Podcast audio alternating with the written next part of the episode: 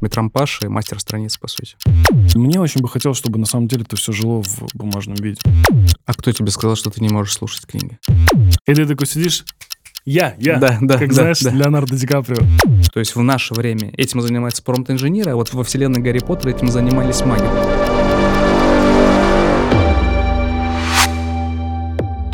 Всем привет, это подкаст «Не о дизайне», где мы говорим с дизайнерами не о дизайне, но и о дизайне говорим тоже. И сегодня у нас в гостях Кир Витковский, основатель онлайн-сервиса автоматической верстки Метран Паш. И паблика Дизайн Хак, арт-директор, дизайнер. Привет. Да, привет, Вань. У тебя есть... э, Мы сейчас говорили про YouTube-канал, у тебя есть YouTube-канал. Да, верно. Расскажи, э, зачем тебе YouTube-канал? На самом деле YouTube-канал, он у меня открылся, знаешь, когда лет шесть назад. И я его открыл как площадку, на которую я просто с- выкинул свой курсы про оптимизацию работы верстальщиков, работы в индизайне, работы с регулярными выражениями. То есть контент э, годный был, но я устал вести курс. Преподавал я его чуть больше года и просто выкинул все в YouTube. Не рассчитывая на то, что я буду его в дальнейшем вести, просто для того, чтобы этот контент был в сети. И все. А потом начал э, наблюдать за ним, как он начал подрастать, подрастать, подрастать. Я для чего ничего для этого не делал. И в конечном итоге он преобразовался в такой канал, в котором я рассказываю про все свои поиски. Последнее время про промпт-инжиниринг, про генерацию изображений. Плюс у меня в планах э, рассказать как пользоваться чатом GPT для дизайнеров, как можно делать маркетинговые всякие штуки с помощью чата GPT. То есть все про автоматизацию, все про оптимизацию. Все как мы любим. Да. Слушай, на самом деле я постоянно, знаешь, в поиске какой-то автоматизации, и вообще это все интересно становится, на самом деле, очень интересно. Мы сейчас подкасты, ну, у нас приходит много файлов, и мы загружаем это там в премьер, по-моему, если Мгм. не ошибаюсь, и мне показывает э, видеомонтажер, он такой, смотри, и такой делает клик, и начинает все просто резаться. И ты такой, ну, блин, ну вот так, где вы были вообще столько лет? Э, Это столько труда, на самом деле, все это отсматривать, вот так монтировать и так далее. Сейчас это все очень просто может делать еще любой человек. Но ты вообще очень много ведешь разных активностей, да? У тебя помимо Ютуба есть какие-то блоги, у тебя есть э, телеграм-канал. Да, у меня есть телеграм-канал, и у меня буквально вчера произошло несчастье с телеграм-каналом. Канал называется он Sexy Prompt, в котором я выкладываю свои поиски, инсайты относительно правильных и интересных промптов для генерации картинок. И они актуальны, в принципе, для любых нейронок, которые сейчас есть. Это Midjourney, Leonardo, Neuralab и другие. И вчера я залетаю просто посмотреть, как там наши отложки, выкладываются или нет. Мгм. И смотрю, а канала нет. Почему? Просто нет, я не знаю почему. Для меня это до сих- до сих пор остается загадкой. То есть я его начал вести с сентября, там было 1600 подписчиков с небольшим, ну, то есть это там никаких реклам не было, то есть это такая чистая органика и работа. И потом бац, и канала нет. Пишу в поддержку, жду ответа, надеюсь, что он вернется. Если не вернется, это, конечно, будет прям печаль. Но, с другой стороны, можно всегда начать что-то заново. Да, да. Слушай, интересно, да, вот нужно всегда бэкапить свой контент. Вот, вот такое ощущение, что пора уже придумать э, там всяким мессенджерам какой-то бэкап контента своего, там, телеграм-каналов этих и так далее. Но справедливости ради, мне удалось забэкапить контент. Я даже не планировал этого делать.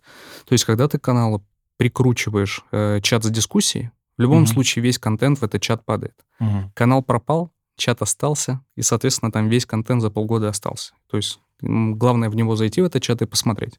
Все. Ладно, я надеюсь, что э, Телеграм тебе ответит. Они просто очень долгие. У нас на самом деле тоже была история, когда типа заблокировали Телеграм-канал. Вот. Но мы очень долго ждали, там недели две, наверное, но потом все вернули, короче, все сделали.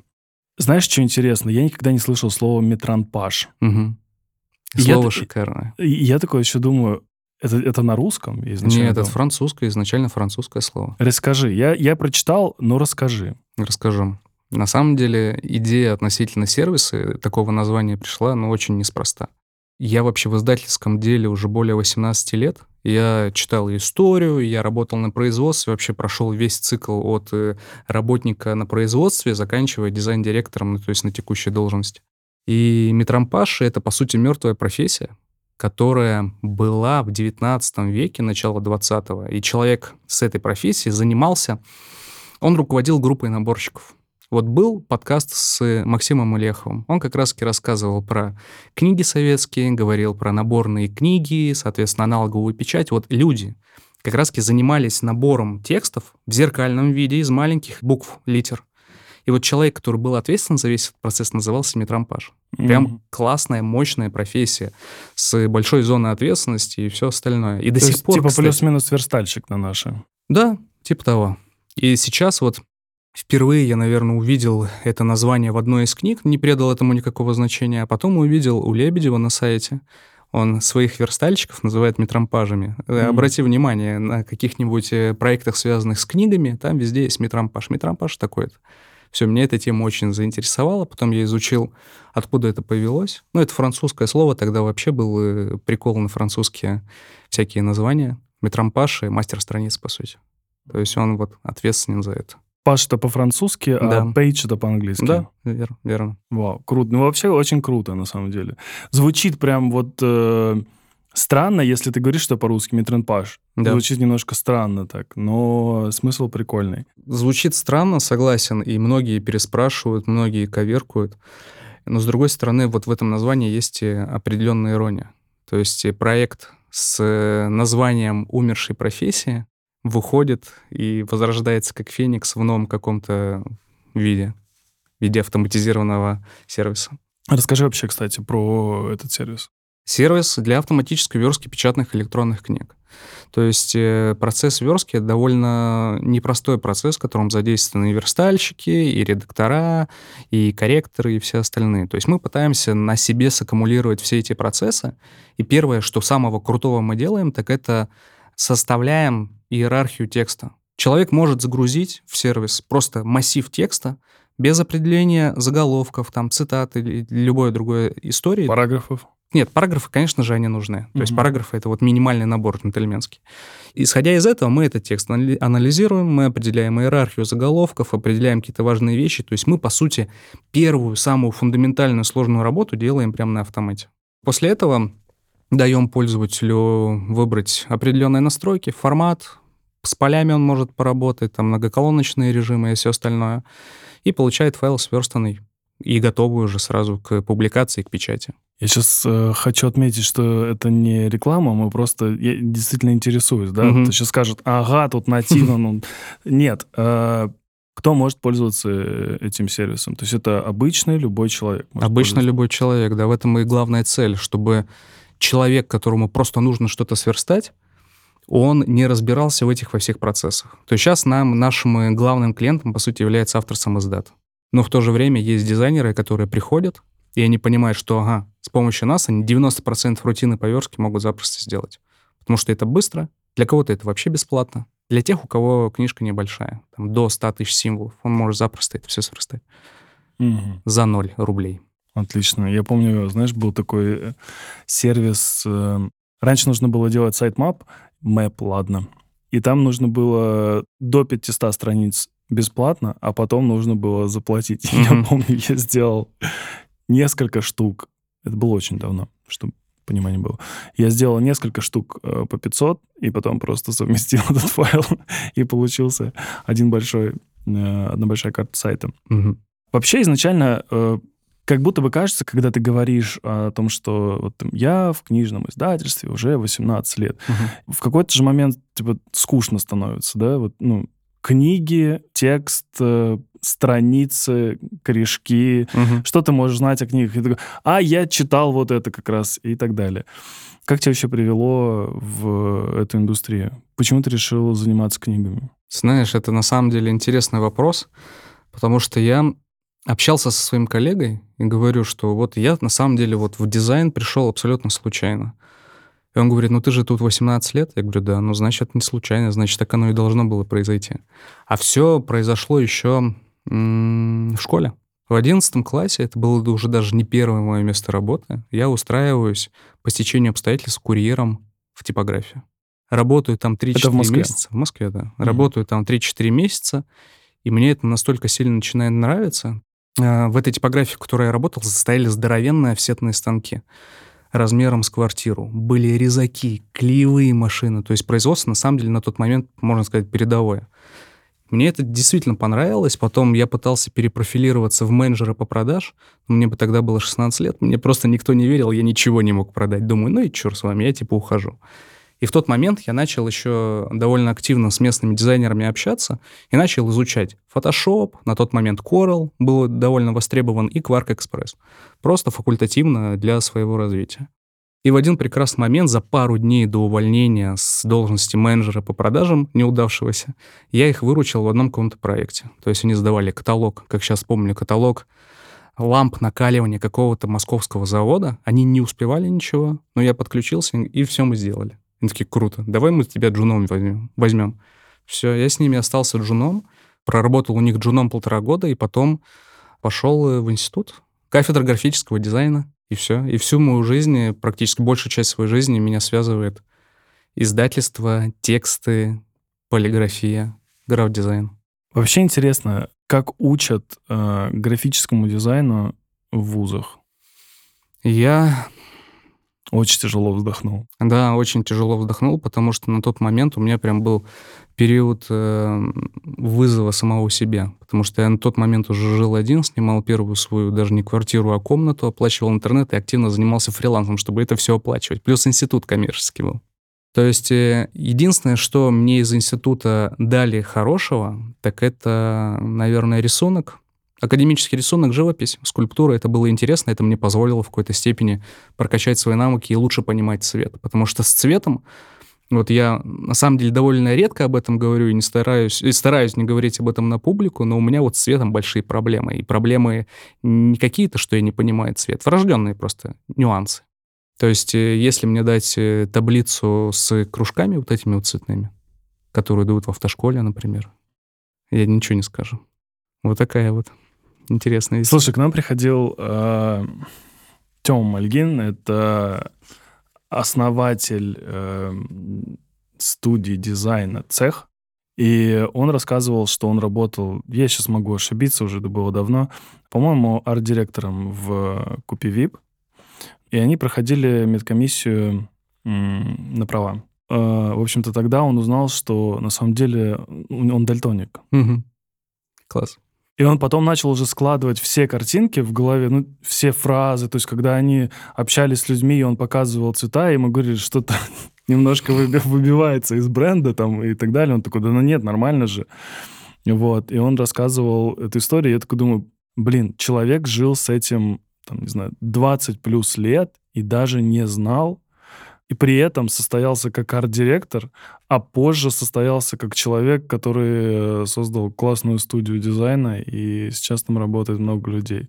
Вообще удивительно, на самом деле. Да. Удив... И парадоксально, хотя, знаешь, мне кажется, что вообще все парадоксально в основном. Ну, то есть мы думаем о чем-то, то есть у нас есть какие-то стереотипы в голове, что вот это вот так, а на самом деле нет. Угу. Это круто. Мне знаешь, что интересно? Вот мы упомянули Макса Ильяхова, угу. и вообще удивительно, когда люди...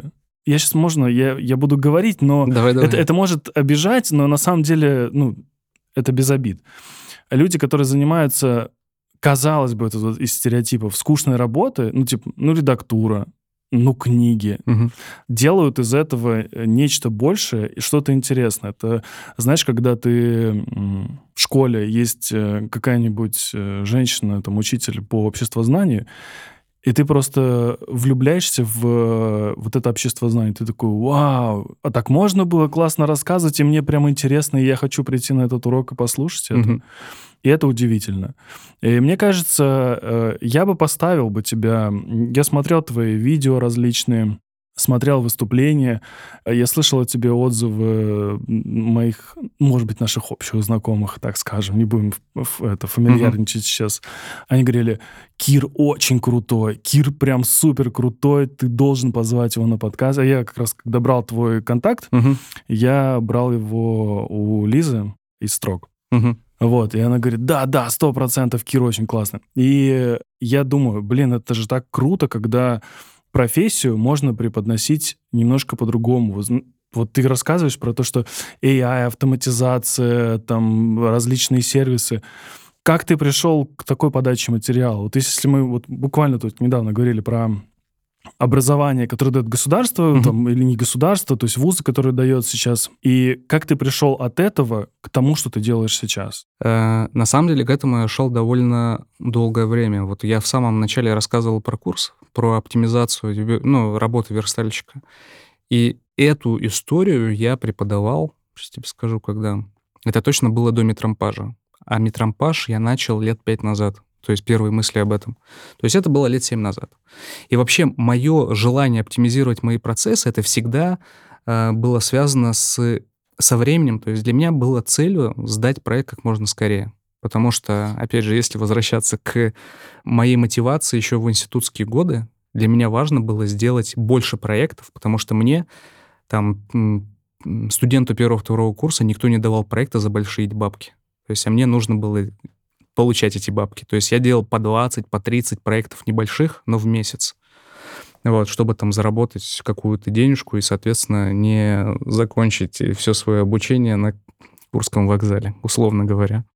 И для меня сроки реализации проекта всегда были вот э, главным, наверное, элементом. И, естественно, эти сроки не должны были повлиять на качество.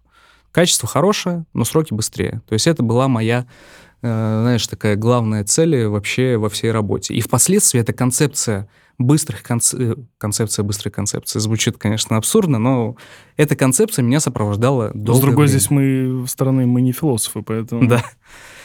И очень, понимаешь, в моей жизни было огромное количество проектов, которые нужно было сделать здесь и сейчас. От них отказывались мои коллеги, и ко мне приходил клиент, условно говоря, как к последнему какому-то шансу, говоришь, поможешь, сделаешь сделаю. И я не знаю, как, как так происходило, наверное, какое-то проведение, но мне всегда требовалось еще, еще, еще быстрее ускорять свои процессы. И этим механикам, которые я находил, которые падали как озарение, я этому обучал свою команду в том числе. Ну ты понял в какой-то момент, что ты в, влетел в, не знаю, поезд хайпа на этих э, ИИ? да, конечно, конечно. То есть в какой-то момент ты понимаешь, что эта штука может работать классно, и она может э, продаваться. Разумеется. Я это прогнозировал еще. У нас с сестрой была э, небольшая такая семейная дизайн-студия, и у нас было порядка там пяти или шести человек дизайнеров, верстальщиков. И это было лет 7-8 назад. Я тогда делал прогнозы, что лет через 10 верстальщики, в принципе, будут не нужны. Ну, то есть вы посмотрите, что происходит сейчас. Вот появляется это, это, это, а нейронки и ИИ буквально как два года начали хайпить во всем, то есть, конечно, я сейчас вот залетаю в вагон этого хайпа, да. Как ты относишься к э, Максу Лехову? Очень позитивно. Мы с Максимом общаемся. Последний раз, наверное, полгода назад мы с ним общались. И в прошлом году, не помню каким образом, но мы с ним списались, и он даже сделал анонс а Метрампажа у себя, не попросив ни единых, э, ну, вообще никаких денег, это было чисто по-товарищески, по-дружески, вот, и я даже пытался в этом отношении с, с Артемом Горбуновым попробовать сделать какой-то коллаб. И мы с Артемом случайно встретились недалеко от его офиса, и причем я был на флаконе, ждал э, какой-то встречи, смотрю, Артем мимо меня проходит. Я говорю, Артем, привет. Он это такой, судьба. Это судьба, да. Вот. В итоге мы с ним э, познакомились лично, пообщались, но в конечном итоге это не вылилось в какой-то collab. Но я потом пообщался с его коллегой, с э, Василием, который делает нечто подобное, тоже связано с версткой. Но, опять же, это не вылилось в какой-то collab, просто поделились друг другом, друг с другом своими какими-то поисками. Мы говорили с ним про советскую верстку. Угу. Я не знаю, слушал ты или нет. Да, я слышал. вот. Как тебе советская верстка? А, ну, смотря какая. Есть и книги, которые ты смотришь, и без э, слезы ты не можешь, конечно же, их прочитать. Но, с другой стороны, есть настолько шикарные энциклопедии, я, наверное, подчеркну энциклопедии. Не буду говорить, какую именно, но я помню эту книгу, она была нестандартного формата, приближенная к квадрату, была двухколоночная верстка, и сама сетка модульная, которая была в этой энциклопедии, она была абсолютно гениальна.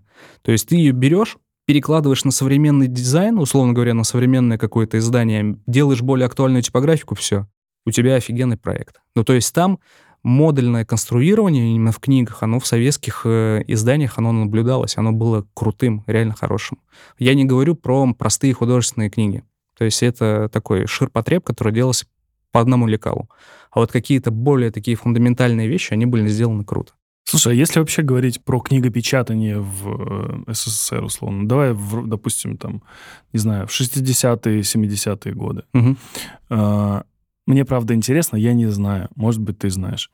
Как это происходило? Я, я правильно понимаю, что был... Э, тогда уже была какая-то... Печ... То есть не литерами уже печатали тогда, правильно? Это как раз-таки был тот момент перехода с литер и вот э, с этого аналогового набора на, по сути, альтернативную технологию. Сейчас э, есть огромное количество шрифтов э, для того, чтобы что-то напечатать. Набор, да. Наборные шрифты, да?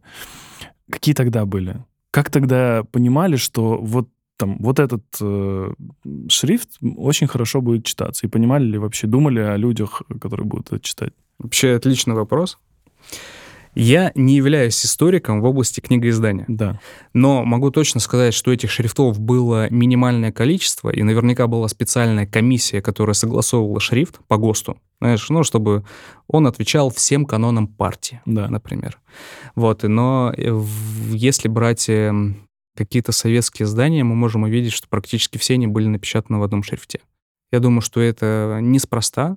Тот шрифт, кстати, советский, я не знаю, как он называется, наверняка есть какой-то аналог, но он с точки зрения читабельности на самом деле очень крутой. Его удобно читать в маленьком кегле, его удобно читать в большом кегле.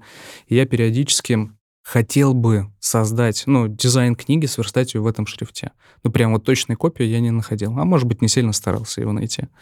Вот, но могу сказать точно, что тогда был дефицит, ну, во всем, в шрифтах в том числе. И эм, как они печатали, почему именно такой шрифт, я не отвечу на этот вопрос. Вряд ли уже кто-то ответит вообще на этот вопрос, мне кажется. Почему это так было?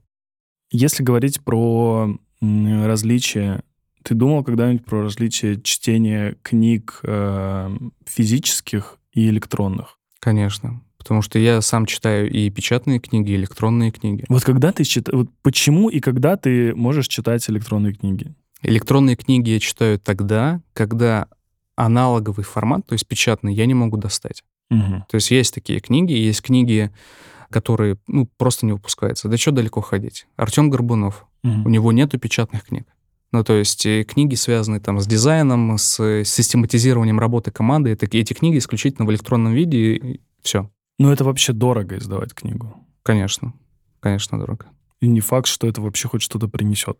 Но сейчас, да, сейчас аудитория, конечно, предпочитает меньше тратить денег на литературу и в то же время продолжать ее использовать, ее читать. Поэтому единственная альтернатива — это электронные книги. Хорошо. Кстати, была еще книга, я не знаю, читал ты или нет, э, Александры Корольковой. Типографика, конечно. Да, Леген... да, да. Легендарная книга. Как а... тебе, кстати, с точки зрения верстки? Отличная книга. Ну, то есть э, я считаю, что это один из эталонных примеров, как нужно относиться к печатному изданию.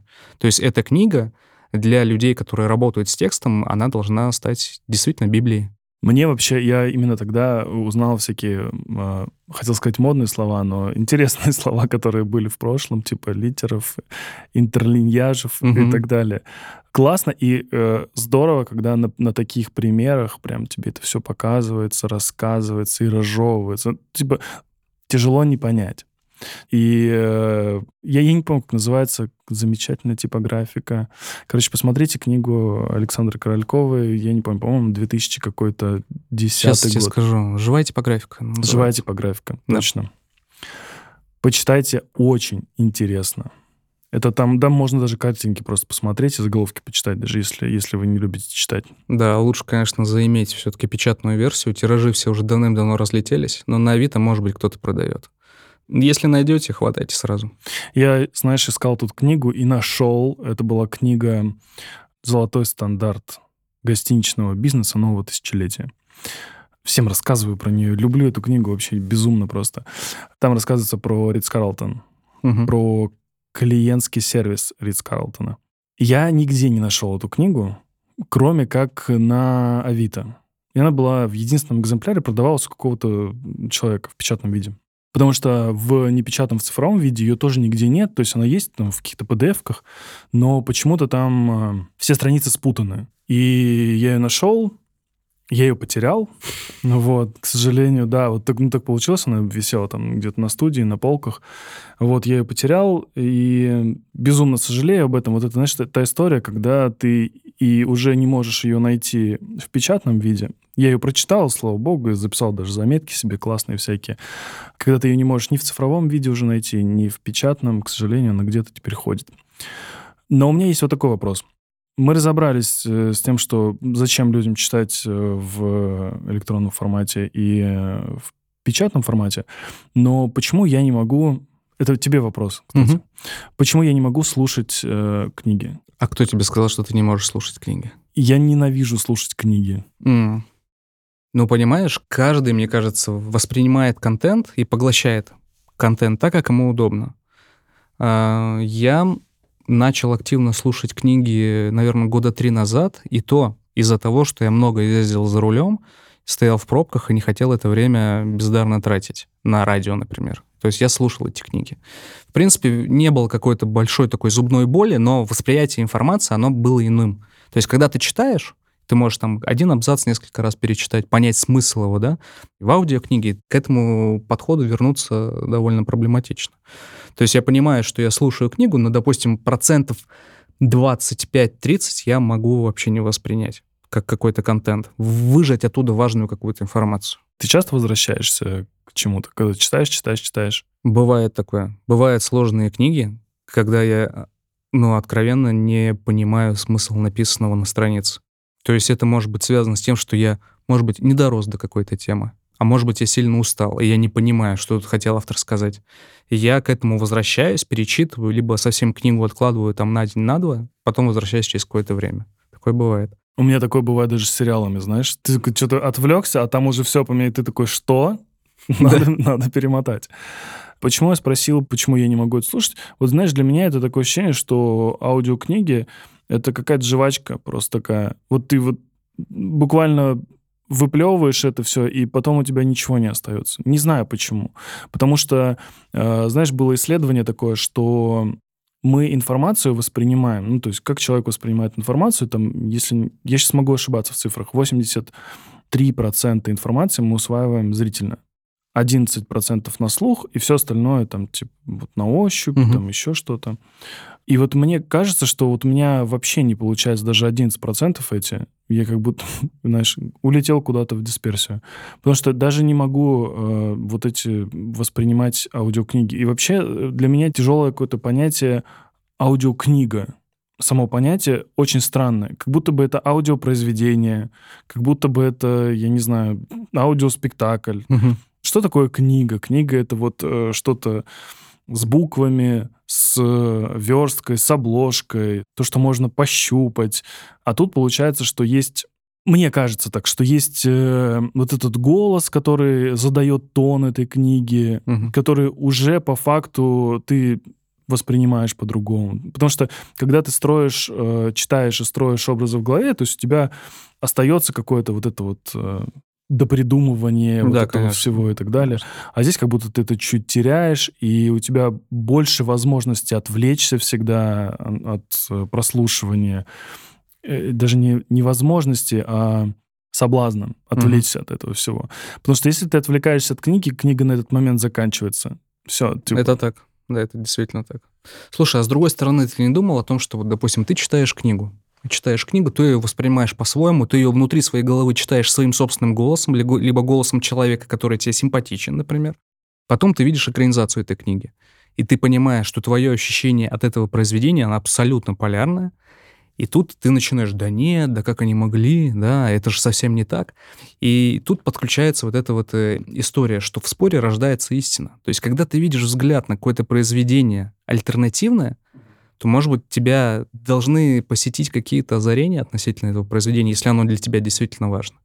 То же самое с аудиокнигой. Тут получается как будто бы внутренний диалог на основе одного произведения, но которое увидел человек, который озвучил эту книгу, да, потом режиссер, чтец. да, чтец, и ты сам. И у тебя начинается диалог этих трех людей, которые могут превращаться в какие-то даже довольно ожесточенные дебаты.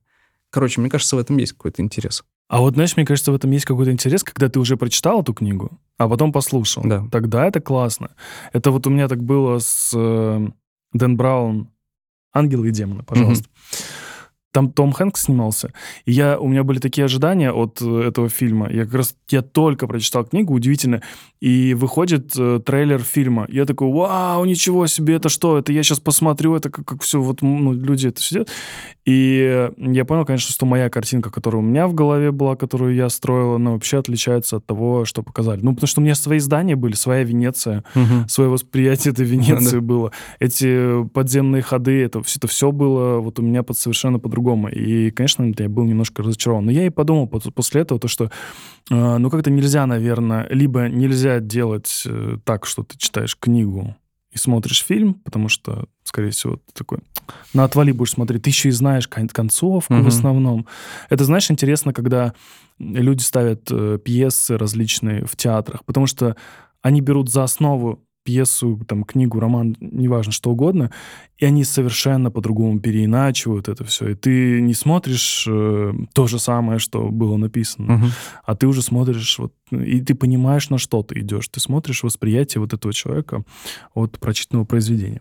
Хотя, вот опять-таки, про аудиокнигу, если говорить, Сейчас, очень, сейчас же очень модно напичкать ее саунд-дизайном э, и всем прочим. И, говорю, и вот мне кажется, ну, это такое личное мнение мое, мне кажется, это избыточно, и не могу поэтому, наверное, я слушать. Возможно, возможно. Ну, сейчас, понимаешь, вот ой, не хочу снова уходить в вот эти вот разговоры, что мы становимся старше, Мгм. старее. Вот нам с тобой по 35 лет. А прикинь, сейчас есть люди молодые, которые лет на 15 младше, и у них будет, скорее всего, совершенно другое отношение к книгам. Может быть, они наоборот говорят, я не могу читать. Я типа про экологию, зачем мне печатную книгу, электронную тоже не нужно. Вот я сяду в метро и буду слушать аудиокнигу. Каждый вкушает тот контент в том формате, к которому он привык, к которому ему понятнее или удобнее потреблять. Вот я вспомнил очень хорошую вещь. В классе, наверное, в восьмом или в девятом мы проходили «Собачье сердце». Вот мне вот вообще не лежала душа к прочтению этого произведения. И тогда отец мне подогнал программу. На тот момент абсолютно отвратительная программа, называлась как-то то ли Джинни, то ли Джино, фиг его знает. Я загружаю туда текст этой Говорилка книги. какая-то. Говорилка, да. И он начинает озвучивать. Озвучивать абсолютно отвратительным образом. Он, наверное, ударение правильно ставил только в слове «еще». Во всех остальных это был просто абсолютный рандом. Но так или иначе я пытался прослушать это произведение. Потом я его прочитал, потом я посмотрел советский фильм, и я вот в это произведение влюбился. И дебаты внутри своей головы, они произошли с самого вот первого контакта с этим произведением, с отвратительным переводом кривым. Не знаю, к чему это. Наверное, к тому, что Ты аудиокниги... прошел просто все этапы, Да, да. получается, от говорилки до кино. Да. Классно, знаешь, я когда начинал читать, э, для меня были две странные книги. Одна тяжелая была, но не потому, что она... Мне тяжело было читать ее. Это «Цветы для Элджернона». Там же э, рассказывается про человека с особенностями, и там э, у него, он говорит, префет, там вот, Мгм. вот такая какая-то история была. То есть ему там очень сложно говорить и, и изъяс- изъяснять свои мысли. И это прям очень супер тяжело читается. Э, В какой-то момент, не знаю, спойлерить э, людям вообще. Ну, давай немножечко. «Цветы для Элджернона» — это это супер книга, я плакал просто в конце этой книги это... и не хотел ее заканчивать. Но в какой-то момент это все выравнивается, и парень умнеет. На твоих глазах эти тексты превращаются из э, невыносимо читать в очень круто читать. И еще у меня был пример такой, я читал тогда еще у меня был четвертый iPhone, и, это, и тогда можно было еще нормально загружать там всякие приложения. Их было очень много приложений, которые разрабатывали любители. И тогда, знаешь, они делали как? Они делали а, одну книгу, например, Достоевского, Мгм.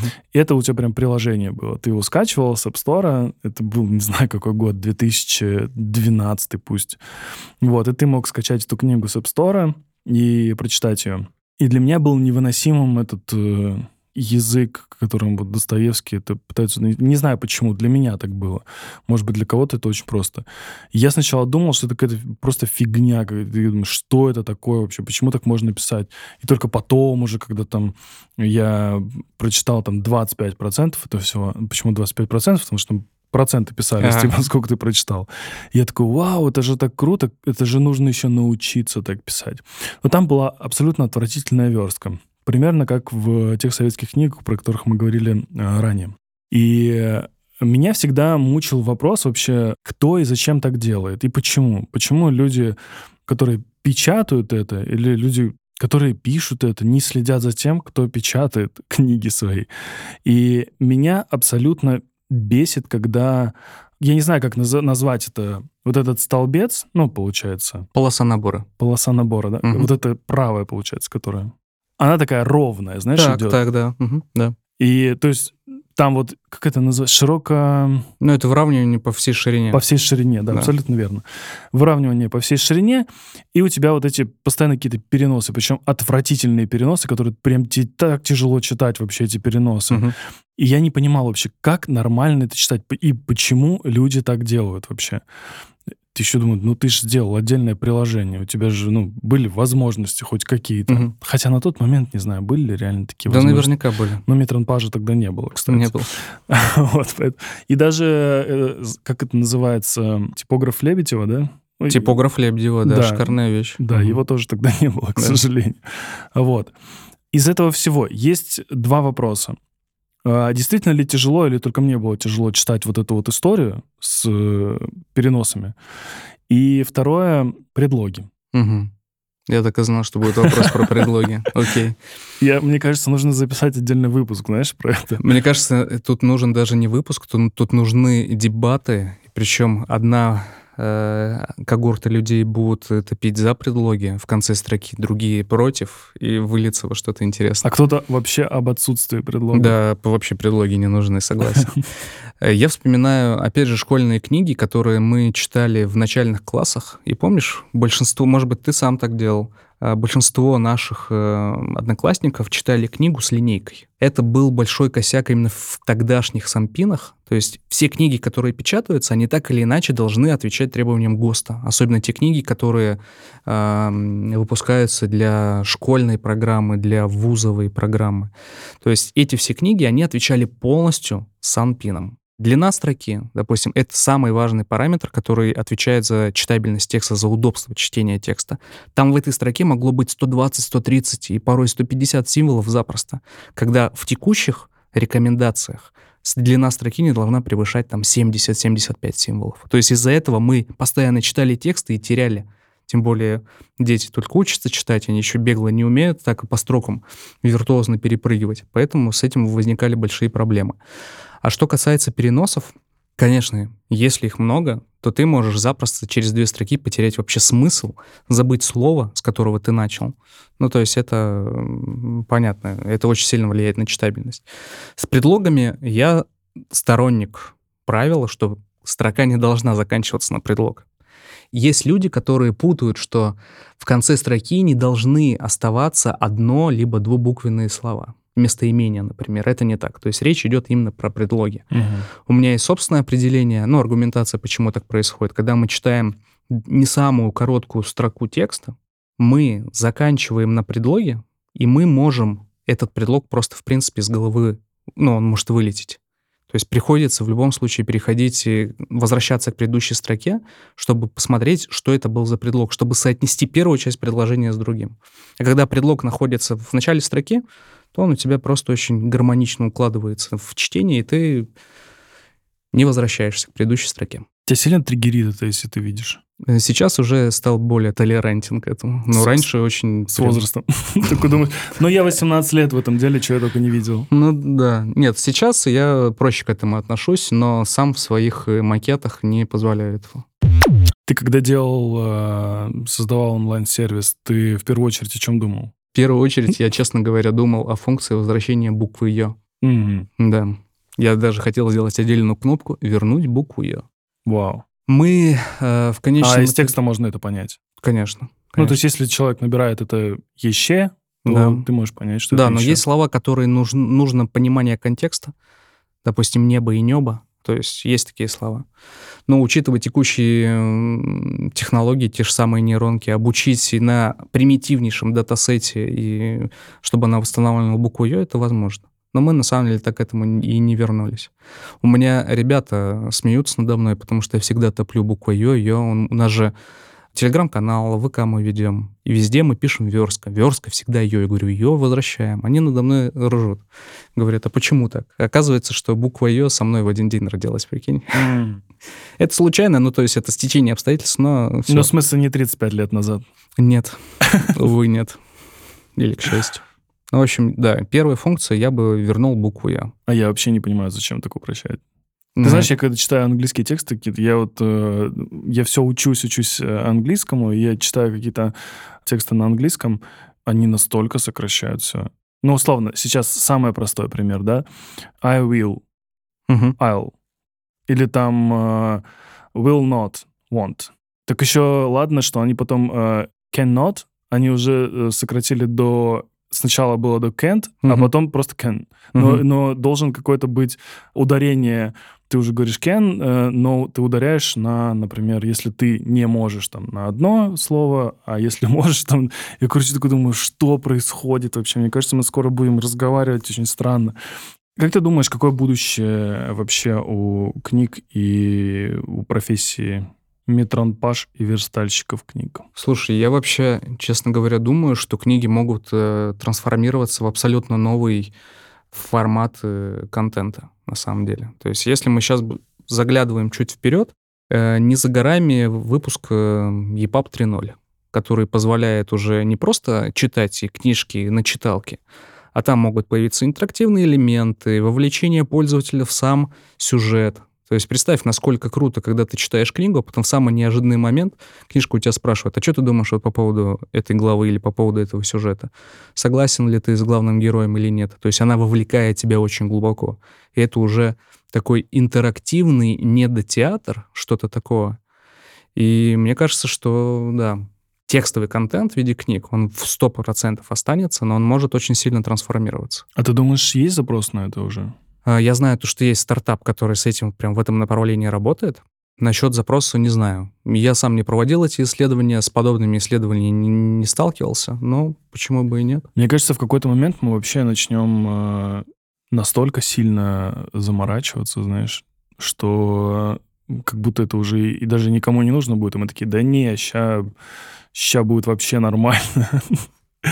Ну, не знаю. Мне кажется, знаешь, сколько бы мы ни говорили, мне кажется, вот мы сейчас говорим это условно в 2024 году, через 50 лет будут сидеть люди, не знаю, в телевизоре или там на подкасте у кого-нибудь, ну, будут говорить, ну что, как ты думаешь, вот книги, это знаешь, сидели они там в 1800 каком, ну что там думаешь, вот театр появился, книги, как там вообще, Да. нормально будет?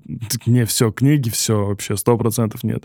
Хотя вот мы сейчас видим то, что какой-то был э, 2022 год, по-моему, был какой-то бум просто продажи книг э, антиутопии. Я, кстати, в том году тогда и прочитал «О дивный новый мир». Мгм. Прекрасно было. И э, с точки зрения, знаешь, я читал, читал книгу, я уже рассказывал, я читал книгу эту в метро, и ты идешь, и там же э, в антиутопии рассказывается вот в этой о том, что есть какое-то общество, там какие-то голоса есть, то есть и все это идешь такое и по метро, и там объявляют вот эти вот сделайте вакцину, вы должны быть здоровы. И там такая же, вот, знаешь, и ты такой, блин, я что, походу уже в антиутопии какой-то Да. живу. Мгм. Вот, в какой-то момент тебя прям это передергивает. А, и мне кажется, что, наверное, еще очень долго все это вообще будет жить. И мне очень бы хотелось, чтобы на самом деле это все жило в бумажном виде. Мне прям очень хочется. Вот знаешь, когда пусть этому всему будет помогать там искусственный интеллект, пусть этому всему будет помогать еще какая-то автоматизация, но чтобы это жило вот в таком виде. Хочется Мгм. книги все-таки читать. Я вот недавно, у меня есть такая полочка дома, где непрочитанные книги. И я достал финансиста своего, который я все никак не могу прочитать. Я такой думаю, ну надо все, все, надо уже как-то. Начал опять ездить на метро, и думаю, все, теперь, короче, я буду читать финансиста, я его дочитаю. Какие у тебя есть любимые книги? Моя самая, наверное, любимая книга, профессиональная книга, Книга про верстку, прикинь. Не Книга мо- про не может верстку. быть. Да, это ужас какой-то. Это автор Алан Хелберт.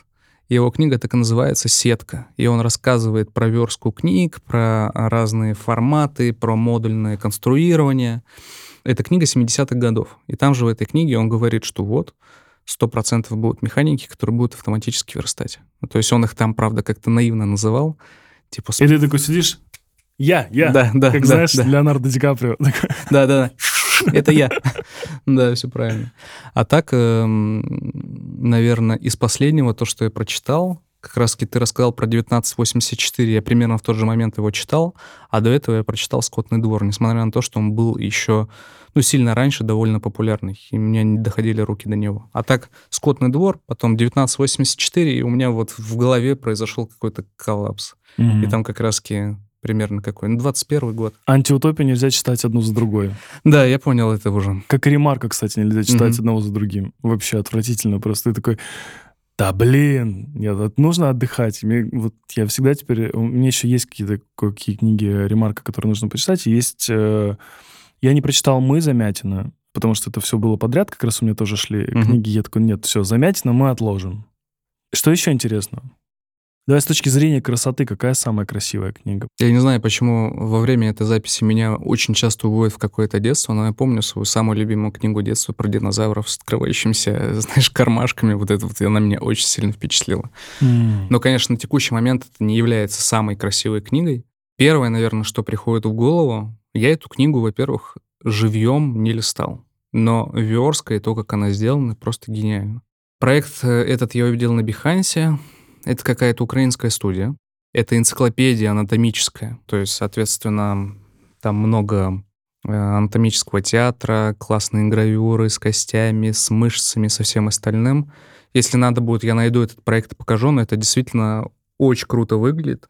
Эм, Я уверен, что если изучать в профессиональном плане анатомию, то эта книга прям очень крутая. Она очень удобная в чтении, там большое количество сносок, шрифты офигенно подобраны, классно композиционно устроены страницы. Ну, то есть это выглядит действительно как крутой инструмент для изучения. Вот я на нее смотрел. Тема, ну, прям вот не самая интересная, понятно, там, допустим, для меня.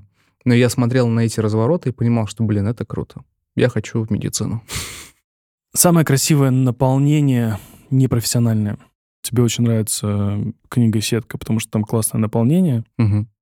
но непрофессиональное то же самое. Непрофессионально. Непрофессиональная литература, ну, то есть какая-то художественная литература. Первое, что приходит в голову, это «Атлант расправил плечи». Ты, ты, все в один год прочитал, наверное.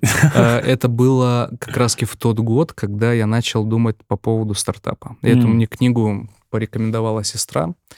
И я понял, что эта книга прикольная на стыке художественного какого-то романа и реальных э, сложностей в плане бизнеса и деловой какой-то хватки. То есть я ее читал, потому что мне тогда это было действительно интересно. А вообще я не очень люблю художественную литературу.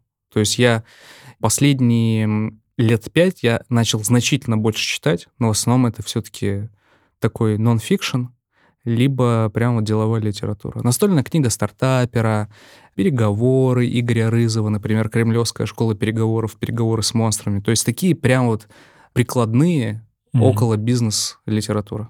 Я пытался, кстати, как-то читать э, бизнес-литературу, но у меня вот наоборот не получается. Мгм. Я читал какие-то книги, были «Спин-продажи», «Лидеры племя», или как там называлась эта книга.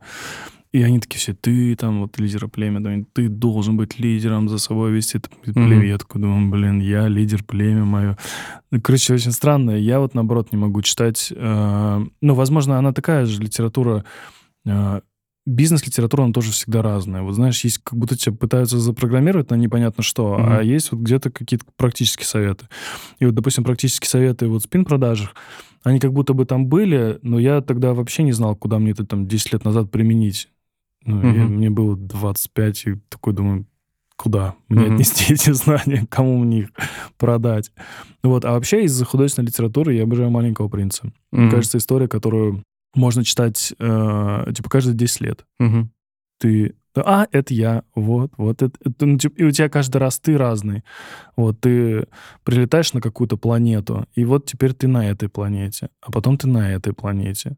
И э, вот когда я читал в детстве, перечитывал потом, помнишь, там же были изображения еще? Да. Вот эти уникальные, знаешь, которые э, тяжело испортить. Они вот э, из разных издательств, э, вот этот э, шляпа или же...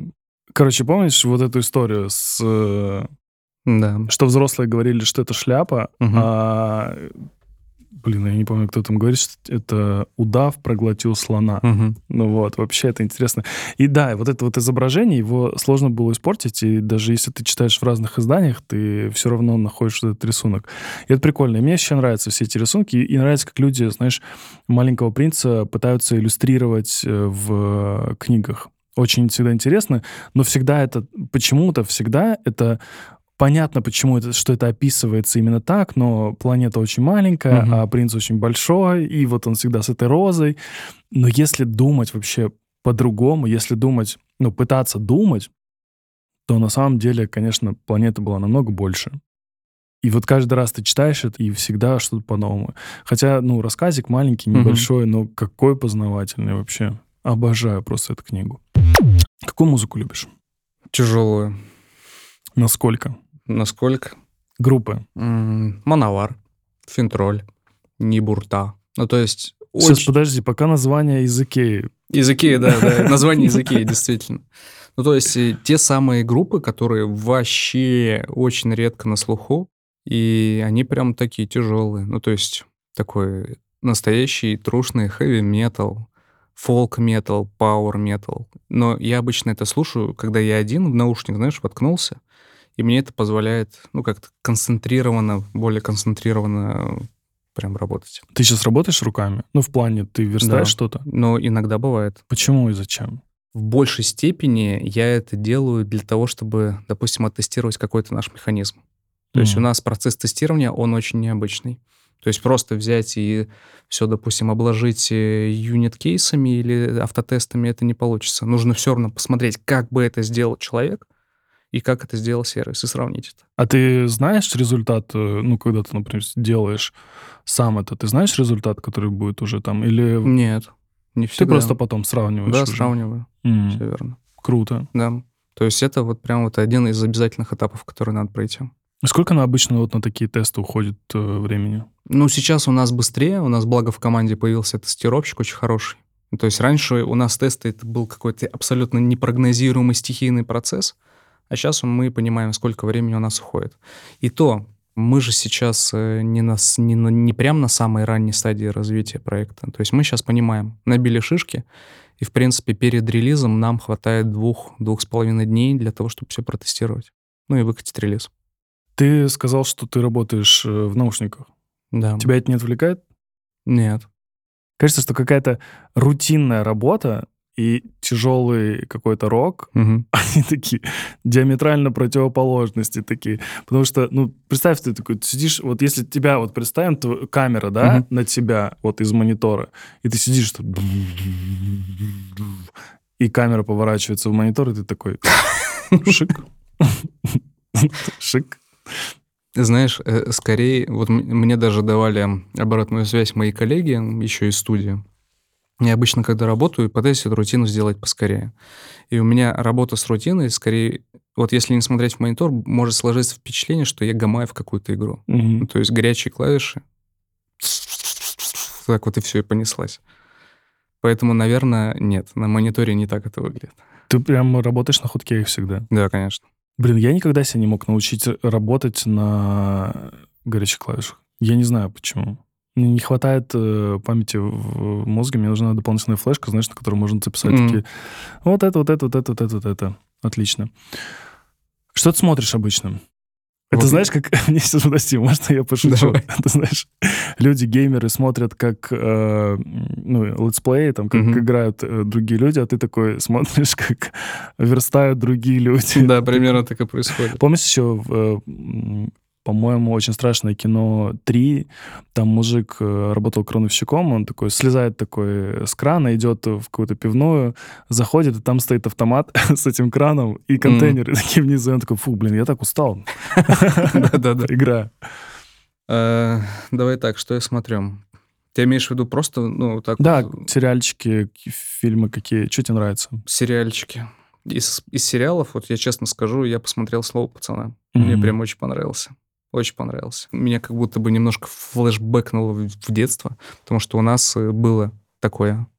Я с большим удовольствием посмотрел сериал про что? Про стартапы. Очень с большим удовольствием. Силиконовая долина? Силиконовая долина. Первое, что я посмотрел, а второй... Очень вдохновляющий, кстати. Знаешь, ты когда смотришь Силиконовую долину, ты такой, ну, блин, я да. тоже могу. Я когда смотрел этот сериал, я прям отмечал засечками ту стадию, на которой мы сейчас находимся. Mm-hmm. И прям там ну, мы идем прямо вот по сериалу, если честно.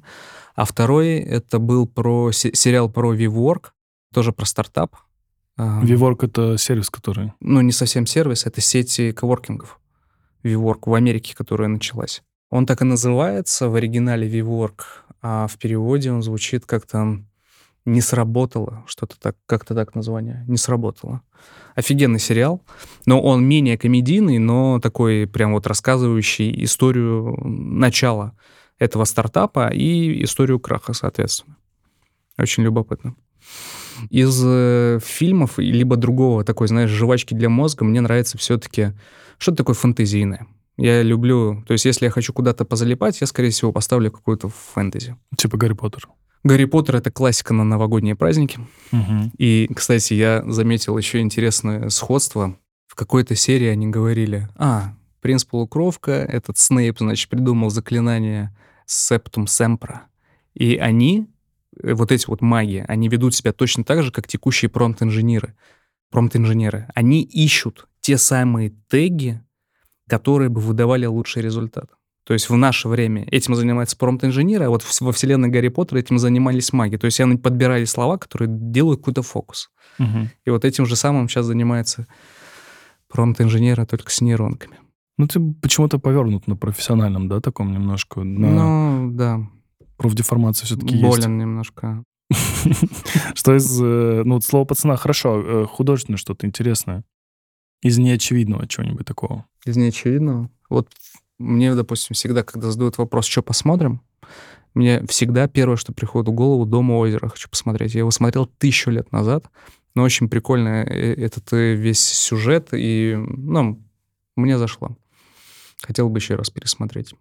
Всякие фильмы, книги про какую-то альтернативную реальность, это все мне интересно. То есть альтернативная реальность, допустим, фильм «Время», угу. когда вот люди ходили с этими часами да, на руке, то есть такая научная фантастика человек, который мог э, смотреть на две минуты вперед. Вот недавно посмотрели мы этот фильм, не помню, как Что-то очень знакомое. Но это не новый фильм, я не помню, новый. что это не новый нет, фильм. Нет, не новый. Но он, то есть, видел две минуты, а, это там был Коля Кейдж, он видел, что происходит в ближайшие две минуты с времени, связанное с ним самим. Угу. То есть он всегда уходил от погони, прикольно, такой легкий фильмец. Что ты думаешь, когда видишь э, какие-нибудь титры? Титры? Ну, есть, наверное, пару титров, в которых э, я тоже фигурировал. И в эти титры я, конечно, всматривался и смотрел долго, долгое время и искал себя. А Тебе так... нравятся э, титры, которые есть вообще, ну, начальные или финальные титры, которые вообще существуют в фильмах? Есть прям шикарнейшие титры. Вот, э, наверное, первые титры, которые меня очень сильно впечатлили, это были титры к фильму «Розовая пантера» с анимационной «Розовой пантерой». И на тот момент это выглядело дико свежо. Потом меня очень впечатлили титры, наверное, первого фильма про Шерлока Холмса с Дауни-младшим. Они действительно были сделаны классно. А так? А почему именно титры? Ну, там обычно есть какая-то верстка этих титров. Э, знаешь, еще по титрам можно, особенно по титрам фильмов 90-х, можно угадать, э, какой фильм будет, жанр mm-hmm. этого фильма. Знаешь, да, ты да. смотришь такой, ну все, это комедия, сто процентов. Или, о, здесь вообще ужастик какой-то. Вот это очень интересно. Еще интересно, знаешь, что титры — это как список литературы, знаешь, вот, угу. э, да. который да. редко кто читает. И вообще сейчас... Э, и в какой-то момент ты не понимаешь уже, зачем это вообще сделано, потому что там тот же там кинопоиск такой говорит тебе после просмотра такой, все, пропустить, угу. пока, Да, Неважно, что эти люди Мгм. все старались над тем, чтобы был этот фильм. И вот я просто как-то подумал, буквы, текст, верстка, думал, как-то тебе откликается, когда ты смотришь это. Да нет, на самом деле не всегда. Ну, то есть, если бы я прям и на этот счет очень бы сильно задумывался, то, наверное, там моя профдеформация, она сумасшедшего какого-то была уровня. Что нас ждет, э, или что не нас ждет, а что ждет людей, которые пользуются или захотят пользоваться сервисом Медренпаш э, в ближайшее время? А давай, может быть, перефразируем чуть вопрос, может быть, чуть больше про нейронки, не только про Митрампаш, а вообще Давай. про нейронки. Потому что я всегда сталкивался с э, мнением, что вот нейронки нас и типа поработят и все остальное. Не-не-не, нифига такого не будет. Есть два лагеря полярных. Первый лагерь говорит, что нейронки — это зло, и мы в конечном итоге сгинем э, в гиену огненную, а вторые говорят, что нейронки — это классно, это классный инструмент. И вот те, кто э, говорят, что нейронки — это зло, они в большинстве своем даже их не попробовали. То есть ни для кого будет не секрет, что чтобы что-то сделать в нейронке классно, ты должен понимать, как она работает, ты должен обучиться хотя бы каким-то азам и пониманию. Если люди будут также отнекиваться, открещиваться, нет, типа это все фигня, нейронка никогда не заменит человека, но их ждет э, крах и скорбь в ближайшее время, потому что те люди, особенно молодежь, которые в них разобрались, они будут очень быстро идти по карьерной лестнице. Почему? Потому что нейронка — это действительно инструмент, а произведения, вот все, которые мы видим, это результат коллаборации этой нейронки с человеком, с его пониманием этого мира, либо поставленной задачи, и все. То есть вот промпт-инжиниринг, о котором я сегодня уже упоминал, это прям действительно профессия будущего. Я в это верю. Спасибо тебе большое. Спасибо, Вань. Было приятно пообщаться. Всем пока. Подписывайтесь и оставляйте комментарии на Яндекс Музыке, Apple Podcast, Google Podcast и других стриминговых сервисах. Пока-пока.